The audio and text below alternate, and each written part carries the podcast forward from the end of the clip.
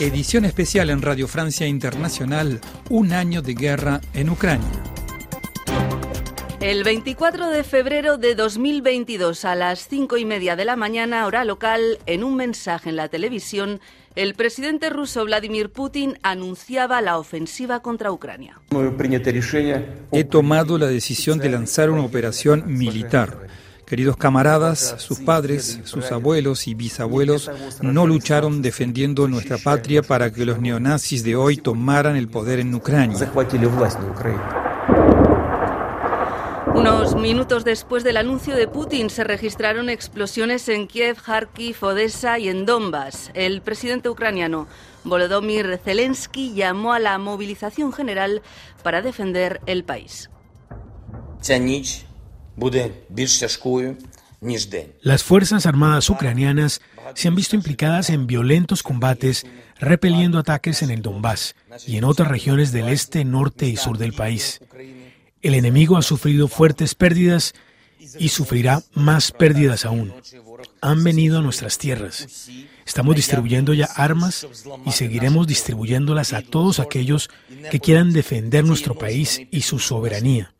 El futuro de Ucrania depende de cada ciudadano.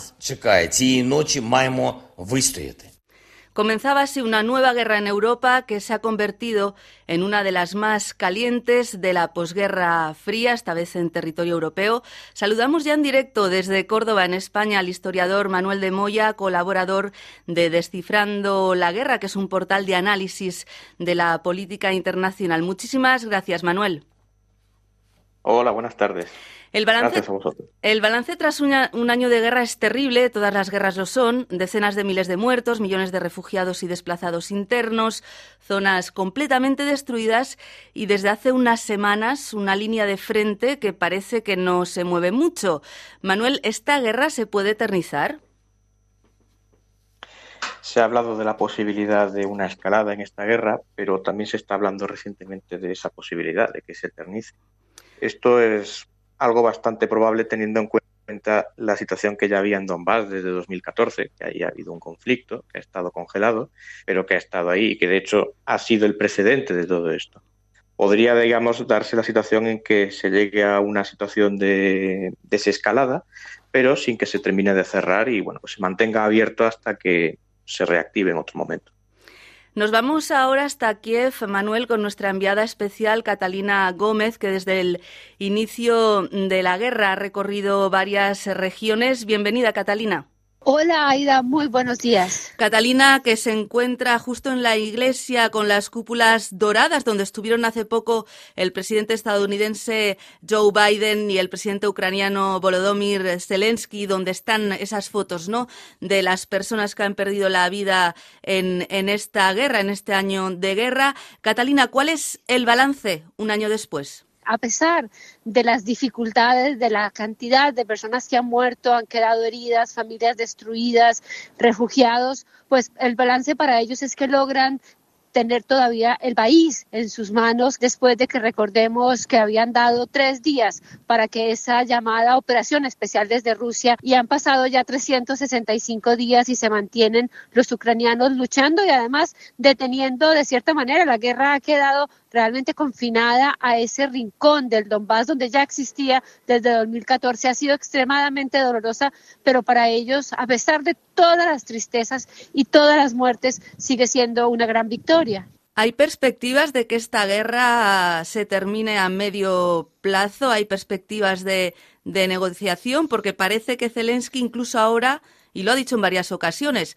no se va a contentar y quiere recuperar hasta Crimea. Ayer la visita del presidente del gobierno español hablaban de recuperar esos 10 puntos de las negociaciones que se, se habló al comienzo de la guerra, pero la realidad es que aquí siguen hablando de que si se hace alguna concesión al gobierno de Moscú, esto solamente le dará el tiempo para reagruparse, estructurar su ejército y volver a atacar en un futuro. Así que los grandes objetivos en este momento siguen siendo, aquí lo dicen siempre, la victoria. Y cuando se les pregunta cuál es la victoria, es recuperar Crimea y volver a recuperar todo el territorio del Donbass.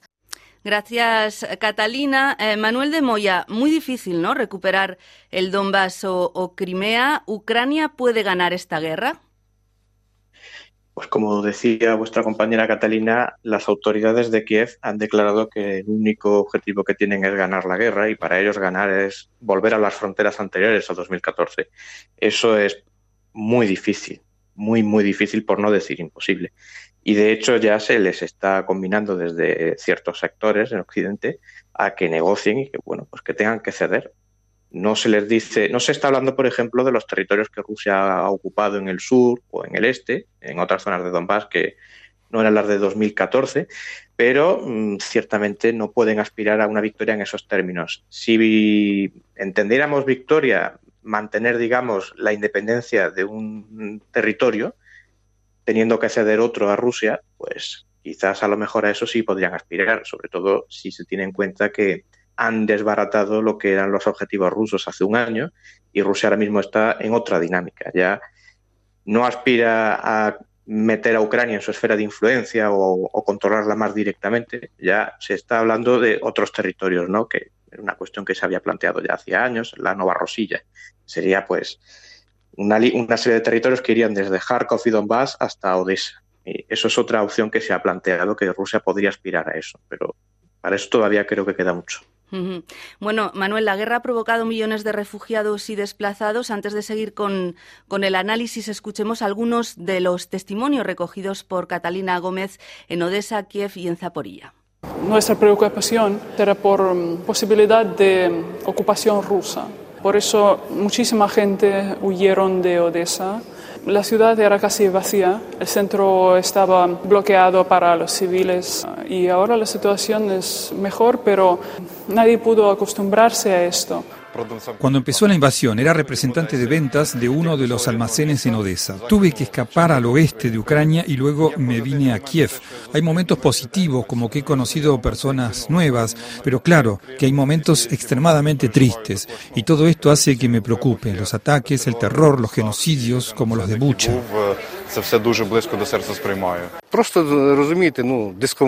Como seres humanos nos acostumbramos a la vida confortable bajo un techo, con la calefacción, la ducha, pero aquí no lo hay y así es. Pero había que hacerlo. Si no era nosotros, entonces ¿quién? Tenemos familia, parientes, una nación y alguien tiene que protegerla. En este punto nos vamos a Rusia con nuestro corresponsal Xavier Colás para ver cuál es la estrategia de Moscú. Saludos, Xavier. Hola, encantado de estar con vosotros. Bueno, Putin presentó este conflicto como una operación especial, una operación para desnazificar, dijo Ucrania, y llevamos ya un año. Ahora habla que se está defendiendo, ¿no? De los ataques de, Occidente. ¿Cómo ha evolucionado esta guerra para, para Rusia? La narrativa de Putin tampoco ha cambiado mucho, pero cada vez pone más el acento en que Rusia en realidad está librando un combate con Occidente, con Estados Unidos sobre todo. Y esa es para el gobierno la explicación de que los avances de un ejército que se supone que es el segundo del mundo hayan sido tan pobres en un país como Ucrania, que es el más pobre de Europa. De cara a 2023 trata de imprimir a los rusos moral de victoria, pero desde el principio los ha situado muy lejos de un conflicto que todavía hoy no quiere llamar guerra. Los rusos confiaban en que primero Zelensky probablemente huiría de Kiev y en segundo lugar, sobre todo lo más importante, que los países occidentales no se unirían de una manera tan intensa a la hora de eh, proporcionar armas y ayuda al gobierno ucraniano, la realidad de las bajas no la conocemos y es seguramente la más importante. ¿Cuántos rusos han sido enviados a morir en una guerra que ni siquiera se ha explicado convenientemente a la población? Pues muchísimas gracias, Xavier Colás, corresponsal en Moscú. Gracias a vosotros. Un saludo desde Moscú. Bueno, pues volvemos con el historiador Manuel de Moya. Manuel, en Moscú hoy decía que si Ucrania ataca la región prorrusa de Moldavia va, a responder. Em, no sé si hay peligro de que se contagie eh, a otros países este, este conflicto. Eh, si Rusia gana en Ucrania, eso dicen los ucranianos, va a ir a por más países. Eh, ¿Cuál es su opinión? Bueno, efectivamente, si Rusia lograra una cierta victoria, que desde luego a día de hoy no es lo que planteaban hace un año, lo que ellos creían, podría ser un aliciente. ya que les ha ido bien continuar en otras zonas, ¿no? sobre todo con los problemas que se derivaron del colapso de la Unión Soviética y una serie de conflictos territoriales que hay pues, por toda esa zona, ¿no? o también por el Cáucaso o Asia Central. Eh, podría ser un aliciente, pero pienso que también la guerra que llevan desde hace un año es un aliciente para no aventurarse en otras, valga la redundancia, aventuras. Entonces, dependería, por ejemplo, en el caso de Transnistria, que es la región a la que has hecho mención, dependería, por ejemplo, si Rusia consiguiera mm, darle una vuelta a esta guerra, mm, avanzar y establecer un corredor terrestre hacia Odessa, el Oblast de Odessa concretamente que es una zona mm, con una importante minoría rusa y sobre todo que tiene conexión directa con Transnistria y con Moldavia. ¿no?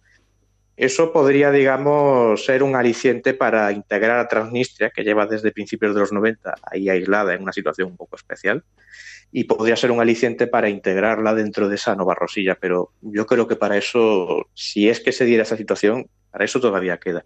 Preguntabas al principio que si esta guerra se puede eternizar. Rusia ha traído bastantes efectivos, ha traído más material, está comprando material fuera. Irán desde hace meses le está comprando drones. Se está hablando de que China podría venderle armamento en drones suicidas. Mm, o sea, Rusia no tiene intención de, de dejar esto desescalar. No tiene esa intención. Tiene intención de seguir avanzando y de mejorar probablemente sus bazas de negociación de cara a, un alto el fuego, de intentar desescalar la guerra, pero desde luego no en las condiciones actuales que son las de el otoño pasado, que es cuando Rusia empezó a, vamos, eh, tuvo, digamos, aquella serie de debacles militares que llevaron a la situación actual, ¿no? Pues nos vamos ahora a Bruselas con nuestra corresponsal Esther Herrera. Esther, saludos. Hola, buenas tardes, Aida. La Unión Europea y la OTAN, con Estados Unidos a la cabeza, están ayudando militarmente a Ucrania, pero Volodymyr Zelensky quiere más. Está pidiendo, por ejemplo, aviones caza. ¿Es plausible que envíen cazas, por ejemplo? el envío de cazas no es algo que se haya descartado por completo, aunque hay países como Estados Unidos que han dicho que por el momento no lo van a hacer y es cierto que otros como Polonia o Eslovaquia que sí que se han ofrecido. En el caso de la Casa Blanca lo ha rechazado hasta ahora por varios motivos. Primero, porque tiene que podría provocar un aumento de la tensión con Rusia, porque existe el peligro de que armas o aviones estadounidenses pueden entrar en territorio ruso. Por otra parte, también requiere un entrenamiento muy largo. Ucrania necesita armas y tanques lo antes posible para hacer frente a la contraofensiva rusa. No tiene tiempo para enviar a hombres para ser entrenados durante al menos seis meses. Y luego, también está la cuestión del mantenimiento. Los cazas de Estados Unidos y los franceses son muy caros, los suecos no tanto, pero el gobierno de Estocolmo se ha negado a enviar. No obstante, a medida que va avanzando la guerra, los países están empezando a moverse. España, por ejemplo, ha prometido esta semana que al menos estudiará el envío de aviones. No es fácil, especialmente por el coste político que puede tener, pero el gobierno ucraniano argumenta que al igual que Occidente se negó durante mucho tiempo al envío de, de tanques y de munición muy pesada, finalmente el tiempo y la dureza del conflicto es lo que siempre ha hecho convencer a los países y que la realidad pueda caer por su propio peso y a eso es a lo que se agarra Kiev. Muchísimas gracias, Esther Herrera, desde Bruselas. Manuel de Moya, ¿en qué medida este conflicto ha cambiado la geopolítica mundial? Demuestra que hay un tal vez frágil equilibrio. Algunos ya hablan de tercera guerra mundial. Bueno, una tercera guerra mundial yo creo que todos deseamos que no ocurra, pero aparte que eso, un escenario ya bastante más fuerte. Yo creo que esta guerra lo que ha supuesto es un desafío mucho más fuerte, mucho más abierto de lo que se había visto hasta ahora, del orden internacional que nació de la, caída de la Unión Soviética, ¿no? con Estados Unidos como principal superpotencia, como única superpotencia, y como árbitro en muchas ocasiones de la política internacional. Esto pues ha supuesto un desafío. Pero la guerra todavía está en curso, no se ha terminado. Todavía digamos que puede haber desenlaces inesperados que cambien pues, el actual curso. En ese sentido, si por ejemplo Rusia lograra mm, salir de esta guerra con una serie de territorios, aunque tuviera un fuerte desgaste para ellos, yo creo que podría tener un, valor importante en el siguiente sentido. Rusia, aunque no consiguiera una mesa de negociación que la comunidad internacional aceptara esos territorios, que reconociera esa anexión.